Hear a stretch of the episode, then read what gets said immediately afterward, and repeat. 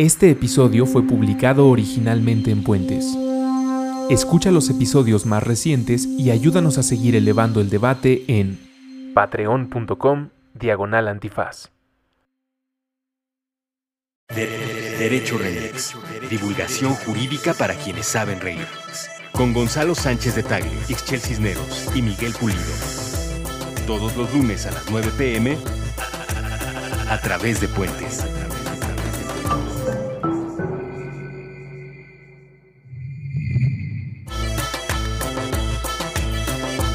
Buenos días, buenas tardes, buenas noches, bonita madrugada o cualquiera que sea la circunstancia, la situación temporal en la que estén escuchando este podcast Derecho Remix.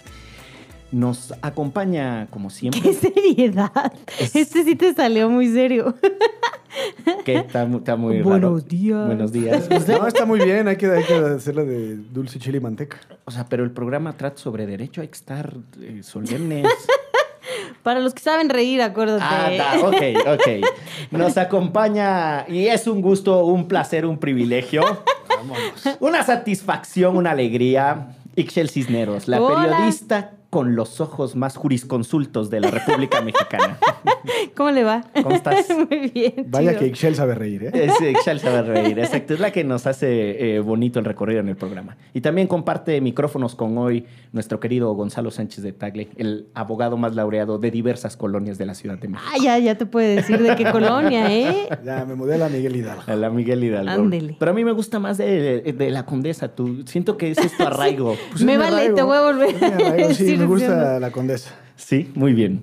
Eh, mi nombre es Miguel Pulido y para quienes están escuchando por primera vez este podcast, Derecho Remix es un esfuerzo de divulgación jurídica que hacemos con los compañeros de Puentes ME, a quienes les agradecemos como siempre su hospitalidad y el acompañamiento que nos han hecho. Está aquí también Gonzalo en los controles. Muchas gracias, Gonzalo. Tipazo. Tipazo. La verdad es que eh, los invitamos a escuchar todos los podcasts de Puentes. Hay muchos que tratan temas de derecho, de ley y tal, no, no solo en Derecho Remix.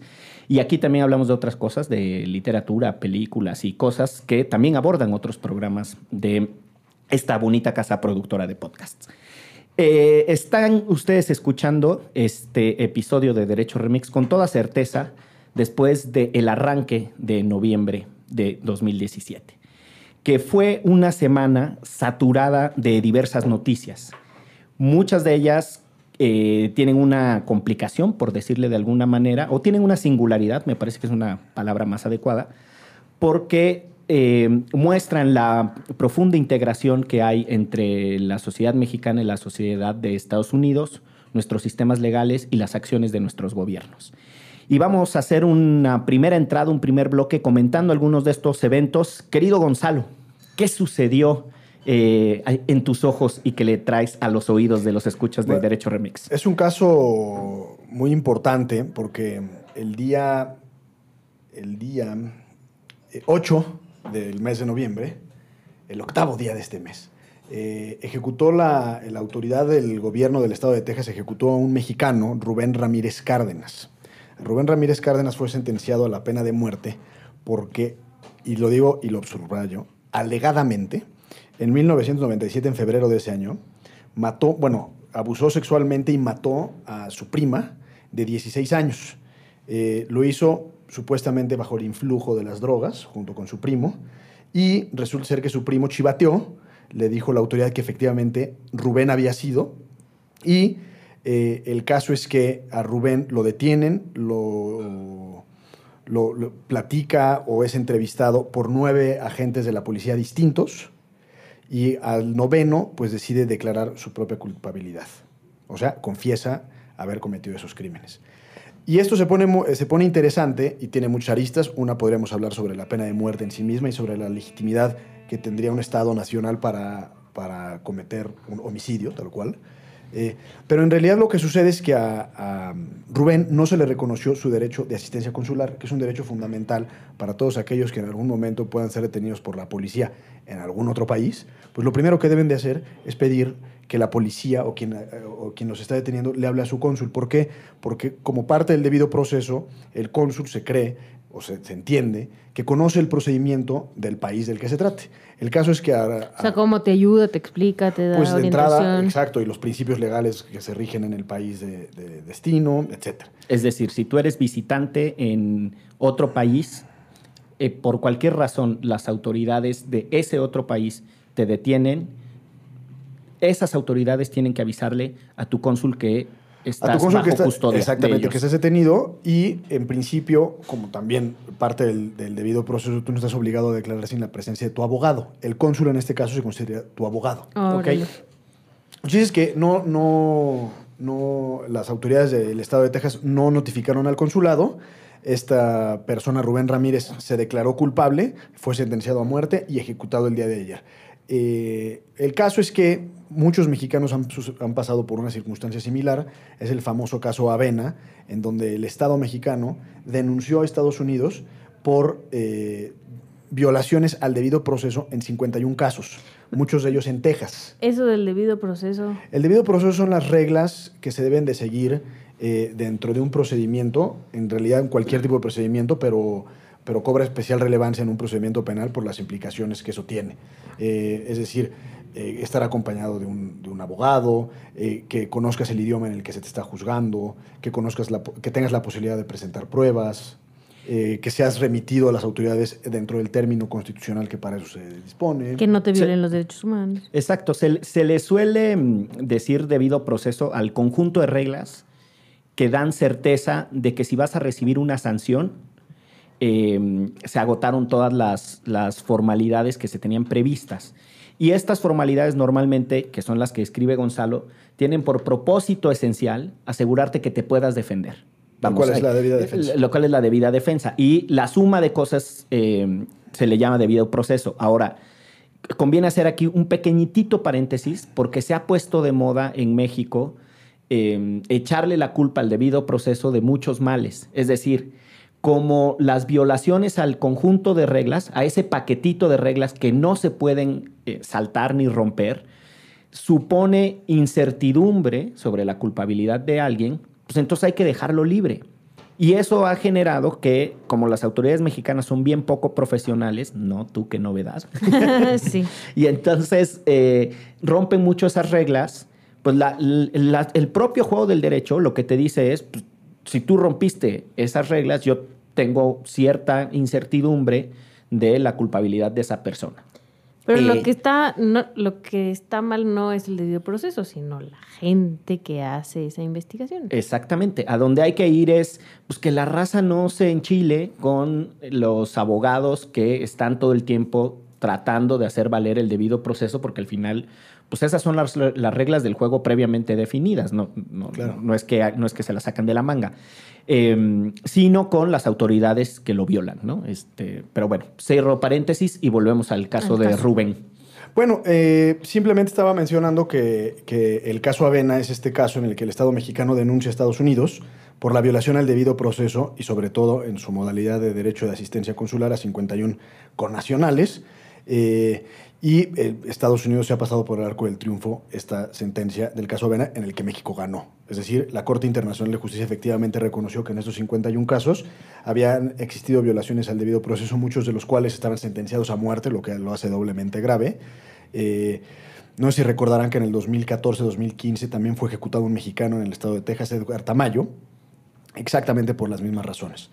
Eh, este caso llegó a la Suprema Corte de Justicia de Estados Unidos en un caso muy famoso que se llama Medellín contra Texas, en donde las partes en el, pleito alegaron que, pues, en tanto que existía ya una declaración de una Corte Internacional de violaciones al debido proceso, se repusiera el procedimiento, eh, en el caso de, esta persona de apellido Medellín, eh, para efectos de que se- se siguiera el juicio respetando estos derechos de debido proceso. Y la Corte en realidad dijo que no, la Suprema Corte de Estados Unidos, que las sentencias de la Corte Internacional de Justicia no son de ejecución inmediata dentro de Estados Unidos, sino que eh, Estados Unidos sigue unas normas tiene una normatividad diferente en materia internacional, en la que debe de existir una legislación secundaria o legislación de aplicación interna en el caso de los tratados internacionales. Pero bueno, ese es el caso. Eh, y solo por apuntar finalmente, eh, por cuanto al debido proceso respecta y que genera mucha rispidez y mucha animosidad en nuestra sociedad, A Florence Cassés la dejaron libre por el debido proceso y el, Sí. y el entonces ministro Saldívar eh, determinó que lo que había sucedido en ese caso generó un efecto corruptor en el procedimiento de tal manera que ya no existía la posibilidad de tener la certeza sobre la manera en la que habían sucedido las cosas. Pero volvemos a lo mismo, o sea, muchas opiniones se vuelcan a decir que cómo dejan libre a la secuestradora y la, la, la.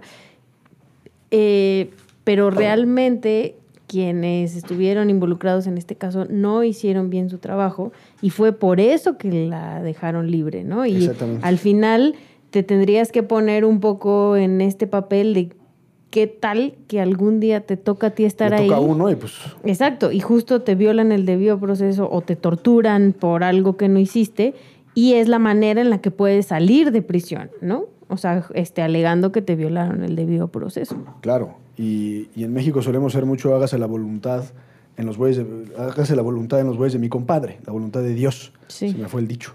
Pero, pero en el caso de Tamayo y en el caso de Rubén Ramírez, pues sí, que se respete el debido proceso. Pero cuando nos toca a nosotros, muy delicado y muy grave, por supuesto, un caso como el de Florence Cassés, pues nos flagelamos porque creemos que en el caso de Florence Cassés no se aplique el debido proceso, sino que se le, se le, se le corte la cabeza. Hay un montón de cosas que vienen a mi cabeza con, con este caso que nos narras, querido Gonzalo. Uno tiene que ver con esta cuestión del debido proceso y mm, sus implicaciones, ¿no? Porque lo que en Estados Unidos se alega cada que México invoca el debido, la violación al debido proceso o a la mm, notificación consular es que las formalidades del procedimiento de Estados Unidos se siguieron paso por paso. Y ese reconocimiento de que se le tiene que notificar al cónsul en realidad viene del derecho internacional, Sí, no de la del derecho de la doméstico. Convención de Viena sobre De la Convención de Viena, exacto. Entonces, ahí, eh, solo para decir que ahí sí hay una tensión entre lo que ellos defienden de decir, pues aquí las reglas locales, ¿no? Como se, como se juega, ahora sí que las reglas del barrio, ¿no? Como se juega aquí la cascarita, que al gol fuera camisa, esas se respetaron, ¿no? Paso por paso. Eh, y eso me, me trae a, a otro, eh, a otra reflexión que hace contrastar mucho el sistema judicial y el sistema jurídico de Estados Unidos y el mexicano. Que durante muchos años los gringos estuvieron muy eh, orgullosos de esto que le llaman la fórmula Blackstone, que es que más vale un culpable libre que un inocente preso.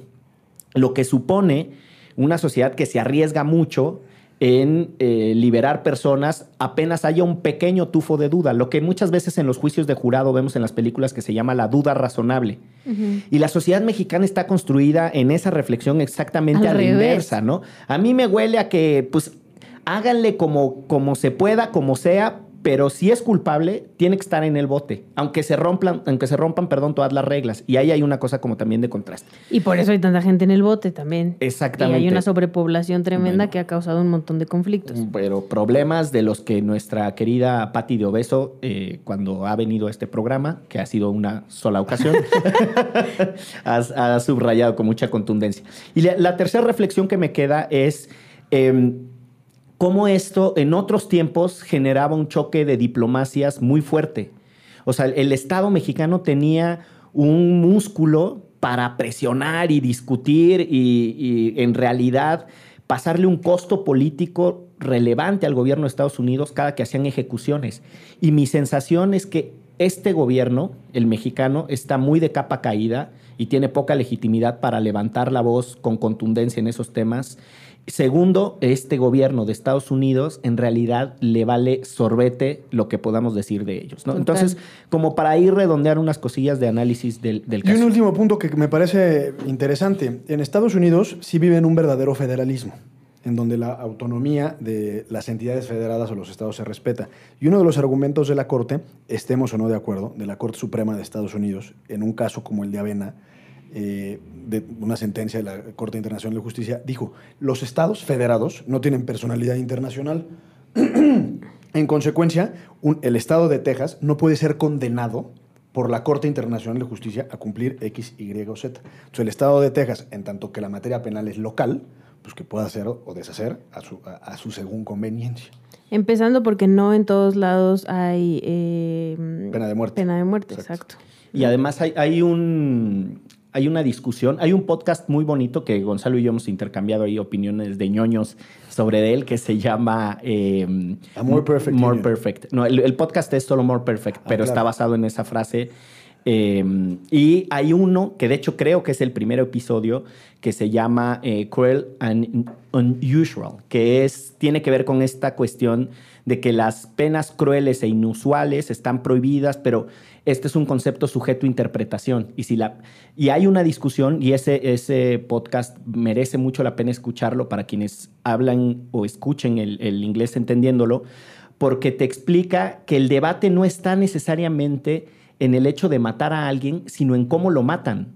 Y la discusión tiene que ver con el uso de ciertos químicos y las inyecciones letales y la prohibición de la, del uso de la silla sea, no ser cruel, de alguna Exacto, pero el- el- la- muchos de los, de los abogados que discuten esa reflexión es como, pues no hay nada más cruel que quitarle la vida a alguien. Sí, justo es lo ¿no? que yo estaba pensando, chale. O sea, que ya la discusión vaya a eso, pues mejor no le quitemos la vida a nadie, ¿no? ¿Cómo? Sí, está, está bien tremendo, ¿no? El- el- la reflexión, pero bueno. Pues esa eh, era la nota. Eh, Sí, eh, varias cosas de eso. El, el- nada más para cerrar. El tema de los mexicanos en prisión en Estados Unidos es durísimo. Hay un reportaje eh, que en su traducción muy, muy, como siempre aquí, muy silvestre, muy de, de Muy ya- llano, muy llanera. muy llanera, sería que ese hombre con total certeza va a morir. Y es una investigación de un tipo que entra a un montón de los archivos de mm, salud de personas en prisión en Estados Unidos. Y lo que demuestra es que hay una atención diferenciada que se puede traducir directamente en discriminación en contra de la población latina y negra en la prisión por un proceso de privatización también de las, de las cárceles y de los servicios médicos dentro de las cárceles. Eh, es una realidad durísima para nuestros connacionales que están en, en Estados Unidos, las que están pasando, y para nuestros nacionales aquí, como lo decía Ixchel. Las cárceles son un retrato de la podredumbre de nuestras sociedades y pues ahí lo dejo. Y, y ultimísimo comentario. Le imputan a, a Rubén Ramírez, bueno, lo sentenciaron por el homicidio cometido en 1997. Y desde entonces está sentenciado a muerte. Imagínense la angustia Claro. personal y familiar de, de ap- aplazar y aplazar y aplazar el mero día en el que va a ser inyectado con las soluciones letales. No, está es durísimo. Sí, no. No, no. Bueno, ahí hay para. Pero lo peor es que todavía hay gente acá en México que igual pide la pena de muerte. Y, bueno, el partido ecologista, el único partido ecologista en el mundo que pide la pena de muerte es el que tenemos en este país. ¿no? Entonces, parece una locura. Y ves estos ejemplos y de verdad hay gente que quiere seguirlo repitiendo. Ves todos los inocentes en la cárcel y de verdad quieres que haya pena de muerte en este país. O sea, me parece. Yo incluso te diría que ves a todos los culpables en la cárcel y te quieres morir porque eh, esta, esta inercia de decir, pues son personas abandonadas de toda dignidad y tal, y por eso se vale lo que sea, este, en realidad habla de nosotros, no de ellos. Claro. ¿no? O sea, las personas son responsables de sus conductas. Por bárbaras o criminales que sean, eh, lo que existe es eso, una responsabilidad. Y la lógica del castigo eh, trasciende necesariamente esta idea de responsabilidad porque entonces está basada en infligir dolor. Y ese no es el propósito del derecho penal moderno. El, el derecho, el propósito penal moderno es hacer a las personas responsables de su conducta. Usted sabía que iba a perder su libertad y eso es a lo que en realidad hay que someterlos, ¿no? A una, a una pérdida de libertad en condiciones moderadamente razonables, no a una pérdida de libertad y que acumule cosas, ¿no? Que lo golpeen los otros internos, que la comida traiga cucarachas. Que duerma parado. Que duerma parado, que si quiere ver a su familia tiene que pagar dinero, que este, para, lleven a las mujeres como parte de esta red de prostitución y de trata de blancas a los túneles para tener intercambio favores con los hombres en dos reclusorios, cosa que está documentada por una investigación del CIDE aquí en México. Es decir, eh, esa idea de que porque son malas personas se merecen todo ese cúmulo de trato inhumano, en realidad de lo que dice mucho es de nosotros como sociedad. Yo coincido con Ixchel. Lo que es grave es que en charlas de café y de cerveza y de mezcal hay muchísima gente Sí. y gente preparada y no preparada, es decir, de todo, que dice, no, pues, que se les mate, crucifíquenle. Chale. Bueno. No, y de Perdón, verdad, o sea, que- uno no, no quisiera desearle el, el mal a la gente, pero esos que dicen crucifíquele y que se les mate, o sea, puede ser que algún día estén en, En una circunstancia así. circunstancia así, o alguien de su familia. Casualmente algo sucedió y terminó en un reclusorio y entonces hay otro allá afuera diciendo que se les mate y que se, ¿no? Y entonces ya tú vives en carne propia lo que es eso. Y entonces ahí sí, ya no estás tan de acuerdo en que se les mate y en que se les meta a la cárcel, ¿no? Ahí hay una disociación cognitiva, ¿no? Eh, yo estaba revisando estadísticas de esta, esta gran encuesta que se llama Los mexicanos vistos por nosotros mismos. Es un estudio muy grande de la UNAM y te va tema por tema. Está, la verdad es que es súper interesante. Pero hay un momento en donde las preguntas, no me sé los datos ni los tengo a la mano, pero la pregunta sobre si tú confías en el sistema de justicia es abrumadora, así, abrumadora la mayoría de decir Nel, ¿no? O sea, ahí pura- Negativo. negativo, ¿no? Pareja, ahí puras, puras injusticias se cometen. Entonces, es absurdo. ¿Cómo es posible que Exacto, digas, ah, que los mate? que los mate? Pues, ¿quién los va a matar, carnal, no? O sea, es, el- es la misma... ¿Quién los metió ahí? ¿Quién hizo la investigación para que estuvieran ahí? Exacto. La, la certidumbre de que los culpables son culpables es bajísima. Pero aún así, la gente quiere que esos que están ahí adentro sufran. Y después, cuando les pasa algo a su papá, a su tío, a su hermano, siempre es, ese sí es inocente, el sistema es, es corrupto. Cosa que yo podría creer facilísimo, ¿no? Yo, vamos, si alguien llega y me dice, mi familiar es inocente y se le está acusando indebidamente, yo le compro el cuento porque es muy probable que sea cierto. Pero creo que hay esa, esa disociación cognitiva, ¿no? Solo cuando nos toca a nosotros, entonces sí entendemos. Ese doble discurso. Ese doble discurso. Toda la. Gracias por, por ponerle palabras relajadas a mi disociación cognitiva. Es el típico y vulgar doble cara. Exacto. Este, y entonces, pues sí, solo lo que nos afecta a nosotros vale. Pues muy bien, eh, nos movemos a um, otro eh, evento duro de nuestro país que también eh, emergió a manera de noticia la semana de la primera semana de noviembre de 2017. Pues sí, la organización, bueno, la Oficina en Washington para Asuntos Latinoamericanos, mejor conocido como WOLA, presentó un informe donde mm, la PGR hizo investigaciones de entre el 2012 y el 2016, 505 investigaciones sobre abusos militares, ¿no? Y la onda acá, bueno, por lo menos los que estamos metidos en derechos humanos sabemos que esto no es nuevo, que los militares abusen y violen los derechos humanos de las personas. Pero lo que refleja este informe, que de estos 505 investigaciones, solo hay 16 condenas. Entonces volvemos al tema que estábamos hablando ahorita de la impunidad y de lo mal que trabaja la justicia mexicana. Y lo que además refleja el informe es que siendo, eh, todavía ustedes me, me, explicarán un poco mejor, eh, bueno, o nos explicarán a todos los que estamos acá escuchando sobre la justicia militar, ¿no? Y cómo se mezcla con la justicia civil. Pero bueno, las, principales trabas que les ponen a estas investigaciones, pues es justo que no les dan acceso a las declaraciones, que los militares mienten, que alteran entre ellos mismos las escenas ¿no? del crimen, que hay un caso, bueno, Tlatlaya es uno de los casos donde está comprobado que se alteró la escena para que no se culpara a los militares literalmente que mataron, ¿no? A, a personas que ya estaban rendidas, ¿no? Las ajusticiaron, este, en, este caso muy sonado hace un par de años. Pero entonces volvemos a lo mismo. O sea, los militares en este país están en las calles tratando de hacer mmm, pues una onda de policía y tratando de contrarrestar la inseguridad y la violencia en este país, pero a la par, bueno, son militares y tienen ciertas normas y tienen cierta... Eh, cadena de mando, que no, a que justo también esa es otra, otra información que sacaba el informe, que solo de estas 16, dos condenas son por responsabilidad de cadena de mando. Y eso me gustaría que ustedes nos explicaran un poquito eh, la importancia de por qué eh, cuando se habla de la cadena de mando o por qué los, cuando los defensores de derechos humanos hablamos mucho, por ejemplo, en este caso de Tlatlaya, ¿no? que no era solo responsabilidad del soldado que dio el tiro hacia las personas, sino quien le ordenó que diera ese tiro, ¿no? Entonces, justo, pues lo que refleja este informe es que también en, este, en estos casos hay un montón de impunidad. Totalmente. Yo empezaría por una cosa que ha sido bien tensa y bien difícil de discutir en México. Cuando uno dice, los militares violan derechos humanos, y yo he hecho esa afirmación, yo no estoy diciendo que la totalidad de las Fuerzas Armadas viola los derechos humanos. Cuando yo digo los políticos eh, ¿Son corruptos? no estoy diciendo que cada uno de ellos en lo individual son corruptos. Figura literaria conocida como sinécdoque. Ándate, Ándale, paseando. No, es como cuando al alcohol le llamas vino. Entonces, los políticos, bueno, no te estás refiriendo a todos los políticos, sino es una forma de expresarte. Exacto, es una forma de expresión.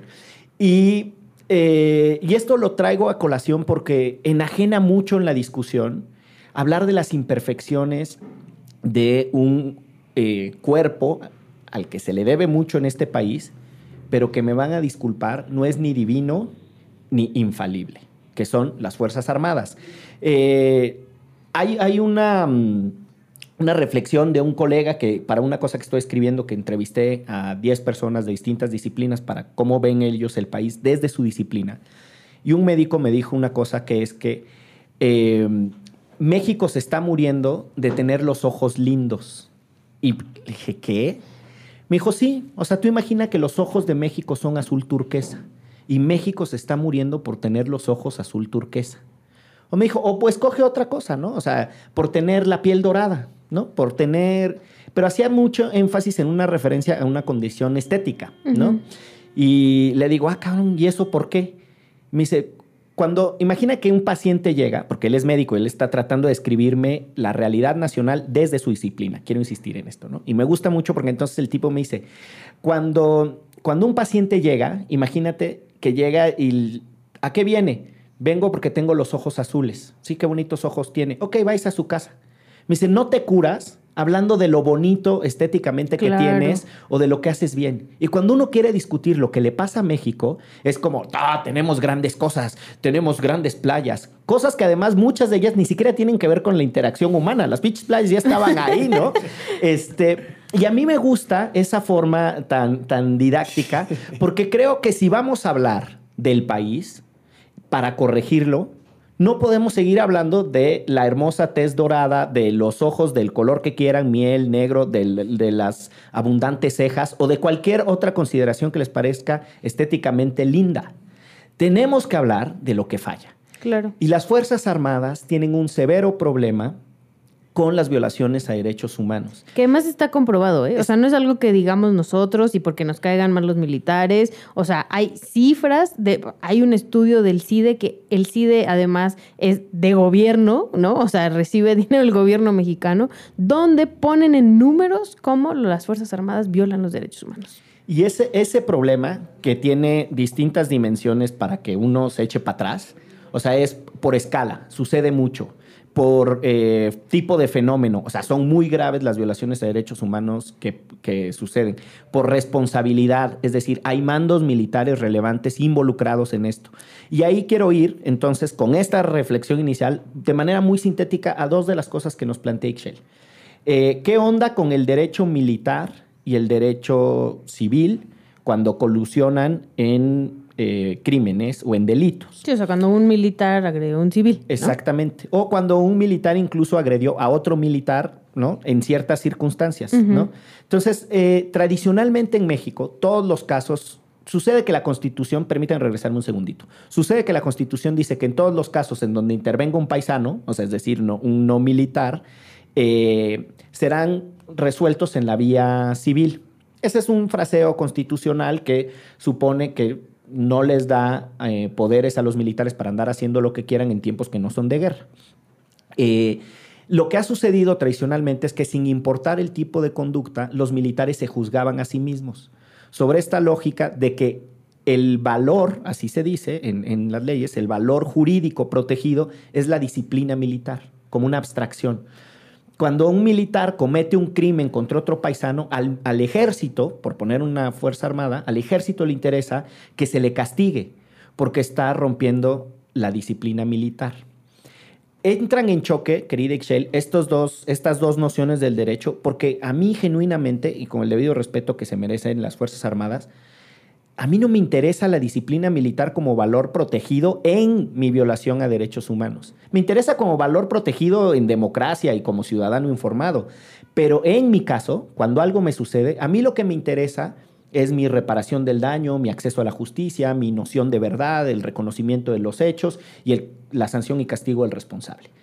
Y por eso, durante muchos años hubo una discusión de en dónde se desahogaban los casos que involucraban a militares cuando sucedían delitos. Delitos del fuero común, delitos del fuero federal y estaban los militares involucrados. Y las Fuerzas Armadas mexicanas siempre alegaron que era mejor que se resolvieran en sus cortes porque ellos eran guardianes de la disciplina militar. Esa es una primera cosa. Y ahí a mí me parece que poco a poco se ha venido ganando el debate. Ha habido reformas al Código de Justicia Militar. Gonzalo incluso lo ha citado aquí en algún programa, el artículo 57, si mal no estoy. Eh, y ahí hay una discusión que, que tiene mucho que ver con qué protegemos cuando juzgamos. ¿Cuál es el propósito de juzgar a alguien en una sede o en la otra? Y sobre cadena de mando, una cosa bien particular.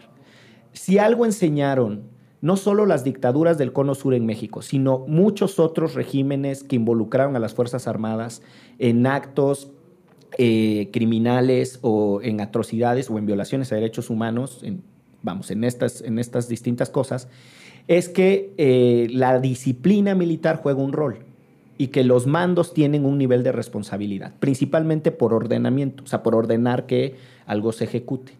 Pero no solo por eso, también por omisiones y por eh, no haber tomado las medidas diligentes para evitar que ciertas cosas sucedan. Cuando tú preguntas qué onda con la cadena de mando, es que en México siempre truena el eslabón por lo más débil, ¿no? Este, y al que van normalmente a tratar de enjuiciar es a un militar eh, del más bajo rango, al ejecutor, cuando en la mayoría de los casos él es solamente un obediente de una instrucción que alguien más le ha dado. Pero es tan monolítico y tan poco democrático el debate sobre lo que hacen las Fuerzas Armadas que te dicen que castigar o solicitar investigación contra un militar ejecutor es meterte con absolutamente todas las Fuerzas Armadas, con la bandera de este país y con la perrita Frida. Y eso sí encabrona. Total. Y encabrona bastante. Ah. Querido Gonzalo, tienes 40 minutos tratando de interrumpirme en mi soliloquio. No, 43, pero no, está bien. Eh, coincido contigo en que el tema de la justicia militar es un tema de jurisdicción y competencia. Eh, hubo durante mucho tiempo una interpretación muy acomodaticia para el ejército que derivaba del artículo 13 de la Constitución, porque efectivamente subsiste el fuero militar, pero solo para los casos en los que estén implicados militares y que atenten en contra de la disciplina militar. Es un, un tema de ellos, Ujú. exclusivamente de ellos. Eh, y ahí sí hay un bien jurídico tutelado o un bien subyacente, que es pues, la- el, el ordenamiento castrense. Pero, por ejemplo, o sea, si un militar es acusado de nexos con el crimen organizado, eh, Pues ya no sería estrictamente militar porque ya no estaría involucrando a otro militar. pero es que justo yo conozco un caso así de cuatro y los está juzgando la justicia Pues, militar. en, en principio estaría mal. Y además los torturaron sus compañeros militares.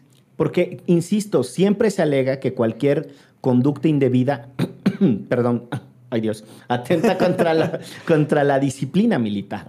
Por eso es que prácticamente desde robarse un pollo en una ranchería hasta recibir dinero del narcotráfico, como la condena que hay eh, contra un general de la zona de Sinaloa, podrían ser actos de indisciplina militar o contra la disciplina No, pero lo que militar. me refiero es en cuanto la- al fuero y a la competencia y a la jurisdicción, que sí, solo en el caso en que la- todas las partes involucradas en el asunto sean militares, es que cobra efectos este famoso fuero militar.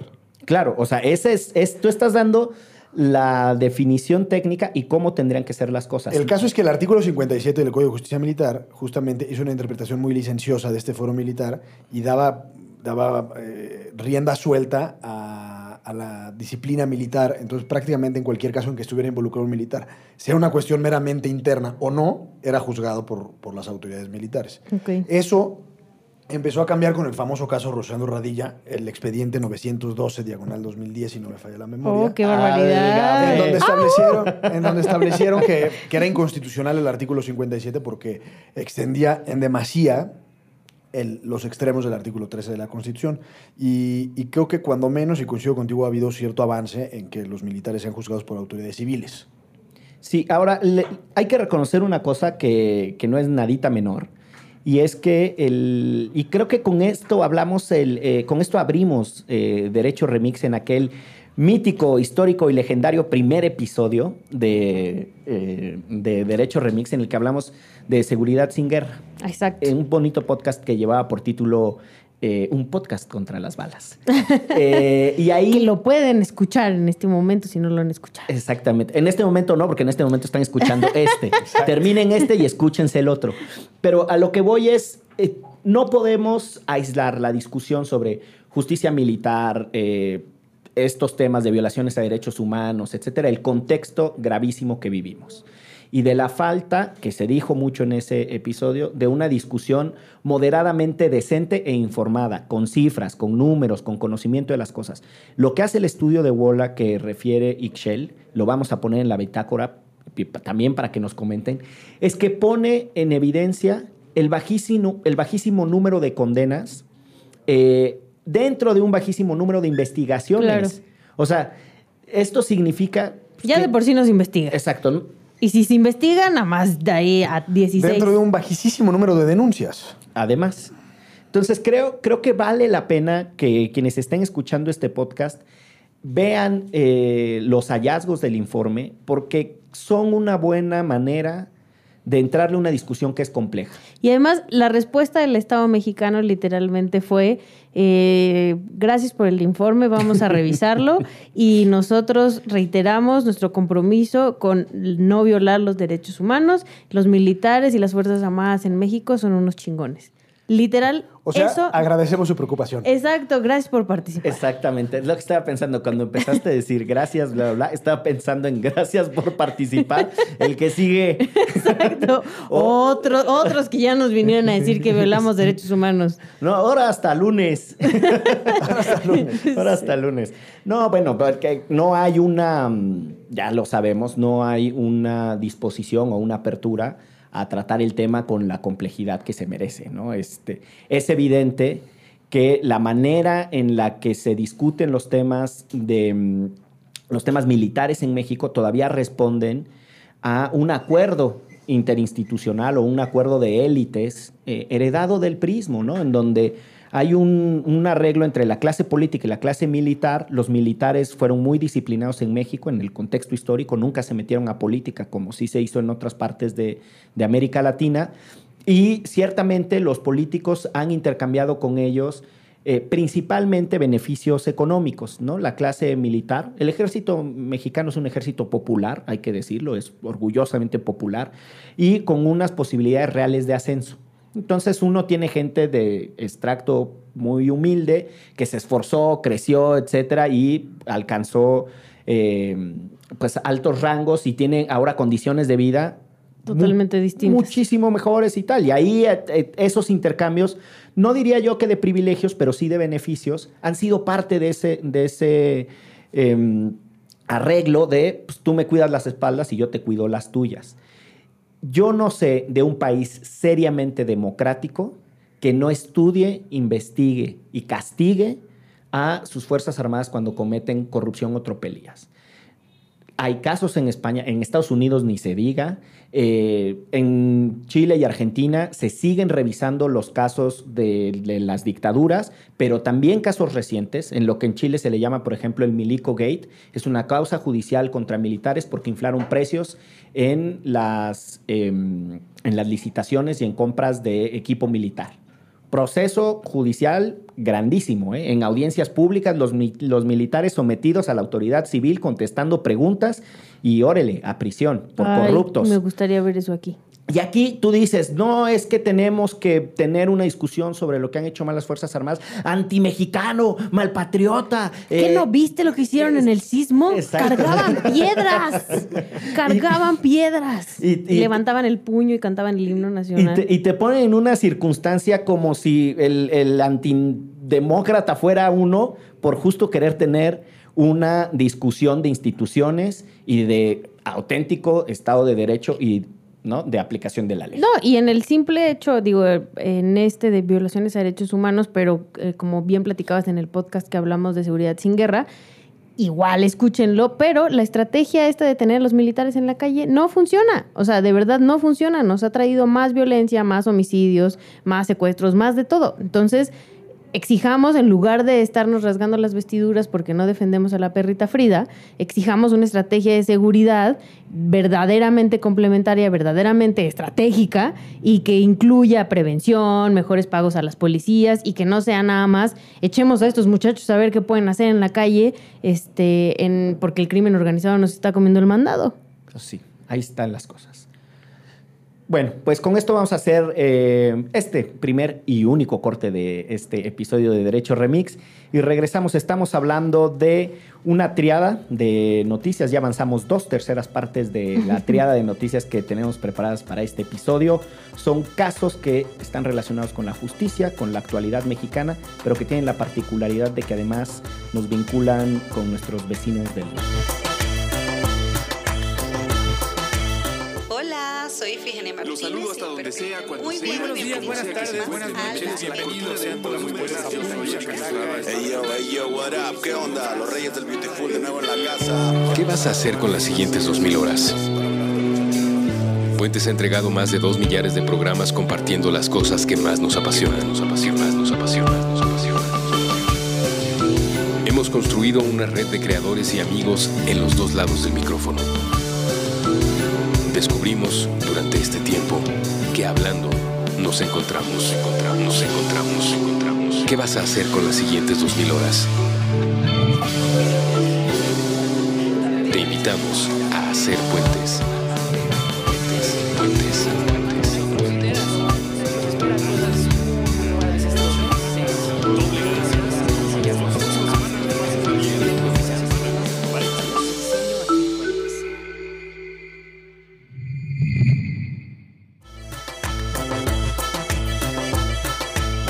Estamos de vuelta en Derecho Remix. Nos acompañan, como siempre, lo que nos hace estar de gala y manteles largos. Gonzalo Sánchez de Tagle. Aquí presentes todo el día. ¿Cómo está el abogado más laureado del tercer distrito electoral de la Ciudad de México? No se veía que era el del tercer distrito electoral. Yo tampoco, ¿en qué momento uno sabe esas cosas, No tengo Miguel? la menor De idea. hecho, estoy empadronado en el Estado de México. Uh, placas, placas. No, estoy en, en- en el municipio de Atlacomulco. No, y ese es No, ciudadano. es broma, no, no, no estoy en Atlacomulco. Pero ya me quiero empadronar aquí en la capital. Muy bien. Eh, y también nuestra queridísima Ixchel, los ojos más sagaces para identificar tropelías Eso, eso que ni qué, fíjate. jurídicas. Y de las otras también. De todas. Muy bien, lo saluda Miguel Pulido. Bueno, estamos, eh, insisto, en este podcast que mm, hemos dedicado a una triada de noticias eh, que, como siempre, pues nos permiten entender o por lo menos dar paso a una conversación para entender las dificultades que enfrenta nuestro país. Y yo escogí este estudio que presentó la Clínica de Derecho de la Universidad de Texas en su campus en Austin, Ay, Diosito. eh, eh, conducido o cuyo responsable fue Ariel Dulitsky, que es un abogado muy destacado argentino que tiene una trayectoria muy reconocida en investigaciones y temas de desapariciones forzadas de personas, eh, ha sido responsable del grupo de trabajo para el mismo tema en la ONU, etc. Bueno, pues este eh, colega, junto con un grupo de estudiantes de esa clínica, hacen un estudio de las declaraciones que se rinden en tres juicios, en tres ciudades distintas en Estados Unidos. En estos procesos que se están llevando contra los miembros del cártel de los Zetas. Eh, en esa bonita expresión que a mí me gusta, pero que Excel le ataca de risa, que son los macroprocesos. Ándale, Eh, ándale. Estos en realidad Me parece no son- divertidísimo. Estos no son macropro estos no son macroprocesos judiciales. Eh, pero hay otros, sí, unos que se están llevando en Chicago, el del Chapo mismo es considerado un macroproceso, y hay otros que son más grandes que se les dice maxiprocesos, dependiendo del periodista judicial con el que hablen, les cambia el título. Gigaproceso. No, bueno, ya sí. Es Este- como la Comer cambiando de nombre mega comercial. Sí. es el, el, el procesote, también le dicen. el procetototote. Bueno, entonces en este proceso tototote. Un proceso muy grande, digamos. que se está llevando contra los Zetas en Texas. En realidad son, son distintos juicios. Eh, resulta que empiezan a identificar que los testigos coinciden en acusar a los gobiernos municipales y estatales de Coahuila, Tamaulipas y Veracruz de estar coludidos con los Zetas, o por lo menos de recibir sobornos. La descripción de los Tan, hechos. tan. La descripción de los hechos es, es brutal, los hallazgos son durísimos. Eh, este estudio viene a complementar otros dos, por lo menos, que son muy juiciosos en su desarrollo. Uno que se llamó En el Desamparo, que hizo Sergio Aguayo desde el Colmex y en el que participó Jacobo Dayan. Es un estudio súper potente en ¿Y su... qué le pasó a Sergio Guayo? En su- bueno, tiene un pleito ahí legal con, con Humberto Moreira. Eh, Sergio dice que, que su interpretación es que viene de, de esa investigación y de pedir eh, castigo por esos hechos. Y hay otro estudio de esta periodista fascinante, Ginger Thompson, que fue corresponsal del New York Times muchos años aquí en México y que lo hizo con ProPublica, que es este centro de investigadores independientes, de periodistas que crearon su propio medio de comunicación en Estados Unidos. Y se llama, ese no, no tengo ahorita fresco, creo que se llama algo así como Radiografía de la Masacre. Es más, estoy prácticamente seguro que se llama así. Y, y ahí cuenta lo que sucedió también en el pueblo de Allende y otros pueblos en, en Coahuila. Viene el informe de, de Dulitsky. Está tremendo ese, si pueden, por favor, vean. Los vamos a dejar todos en la bitácora. eh, y, y estos tres informes yo les diría que complementan una mirada muy dura de lo que sucedió en uno de los periodos más oscuros de la historia mexicana. Lo que pasó entre 2007 y 2015. Porque no es solo el nivel de violencia, eh, no es solo el, trastocamiento de la vida cotidiana de las y los mexicanos, sino sobre todo el silencio en el que lo vivimos. O sea, creo que la parte medular de estos tres informes es que empiezan a darle voz a las víctimas, que son miles. O sea, estamos hablando de desplazamientos de familias. Hay un caso que documentan 10 mil personas cambiaron su lugar de vivienda en el contexto de la violencia está la desaparición de un pueblo de 22 mil personas. 22 mil personas que vivían en un pueblo dejaron de vivir ahí. Y las imágenes de destrucción, de las balaceras, cómo llegaron con eh, retroexcavadoras para destruir las casas, eh, era un nivel de descontrol eh, extraordinario. Y esto se fue viviendo en silencio. La sociedad mexicana no sabe lo que sucedió en esos años. Y tenemos la intuición de que en algunos lugares se ha tranquilizado, pero en otros la cosa sigue durísima. Y tenemos la intuición, ¿eh? Como dices, ¿quién sabe? O sea, ¿qué tal que otra vez estamos en esta zona de silencio? Exacto, o si, o si en algo bajó, no sabemos bien por qué son, ¿no? ¿A qué se debe? Eh, dos cositas muy concretas del informe que me parece que eh, hay que destacar. La- ¿Por qué razón eh, los testigos tienen incentivos para reconocer sus tropelías en Estados Unidos? Porque normalmente eso les permite negociar reducciones de sentencias. Hay que decir, hay que ser serios y responsables, más bien responsables y serios para que no suene o no se malinterprete, eh, en decir que hay un debate durísimo en los Estados Unidos sobre la validez de las autoincriminaciones y de las declaraciones de testigos en, en procesos de narcotráfico, principalmente de colaboradores de la DEA. ¿No? Este, se ha puesto en duda la credibilidad de sus testimonios, porque tienen un incentivo, salir del bote, reducir sentencia, que no vayan a una prisión de alta seguridad, que son durísimas en Estados Unidos, y entonces eso los hace decir lo que los oficiales que los están Quieren acusando quieren que digan. Entonces, no para decir si son ciertos o no, sino para plantearle a quienes escuchan este podcast toda la película. Ese es un primer punto. El segundo, que no es menor, es que este es como el sexto juicio en donde por distinta vía se les acusa a un paquetín de gobernantes o de exgobernantes mexicanos de estar en casos de corrupción. Y esto también hay que decirlo, para los gringos demostrar que los actos corruptos se cometieron es relevante para las consecuencias que ellos quieren. Es decir, les pongo ejemplos concretos. Se quieren quedar los lujosos departamentos de Thomas Yarrington en, en, eh, en Bronzeville y en, y en South Padre Island, ¿no? Eh, para eso tienen que demostrar que efectivamente los actos fueron corruptos. Tiene que quedar plenamente que demostraron que los actos fueron corruptos. No porque a los gringos les interese perseguir ese caso, el de corrupción, porque se quieren quedar el Con- condominio, ¿no? O se quieren quedar el yate. Bueno, hay un paquete de casos muy amplio en donde coinciden los testimonios, no son juicios criminales, son juicios civiles. Es una cosa un poco rara que nosotros no tenemos. Juicios civiles de afectación, de decomiso de bienes por actividades criminales. Entonces. Extinción de dominio. Es extinción de, en México sería extinción de dominio, eh, pero en Estados Unidos son en realidad decomisos y tienen otra estructura. Lo que es súper interesante de esto, a donde quiero llegar es, si uno suma los distintos testimonios, las acusaciones, la consistencia de todos los casos, queda claro que el Estado mexicano estaba cooptado por el narcotráfico.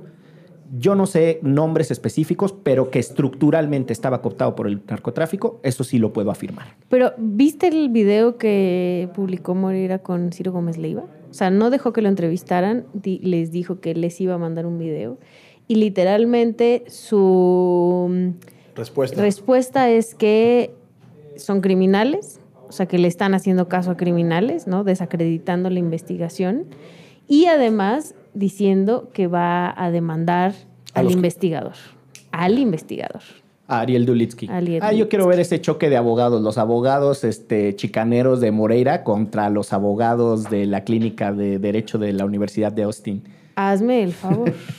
Eh, a ver, aquí hay una cosa que no es menor, porque cuando la prensa eh, chayotera, la que recibe billete, eh, sale a defender a personajes polémicos como Moreira, Yarrington, muchos otros, o Cuauhtémoc Gutiérrez, todos estos, siempre dicen, ¿cómo es posible que usen los testimonios de criminales? Ojo, que esos mismos periodistas, Ciro Gómez Leiva, Ricardo Alemán y muchos otros que no merece la pena que gastemos saliva en ellos, en el caso de Ayotzinapa, dan por válidos los testimonios también de criminales y además obtenidos bajo tortura. Ande. Entonces, su doble rasero o su disociación cognitiva. Su doble triste su- discurso. Su, su doble discurso. También hay que ponerlo sobre la mesa. O sea, esos fulanos son unos indecentes al momento de hacer su análisis de rigor. Porque a ratos sí y a ratos no. Y yo insisto, no es que estos cuatres procesaron 22 eh, testimonios en tres juicios distintos ante tres cortes distintas por razones distintas y que coinciden.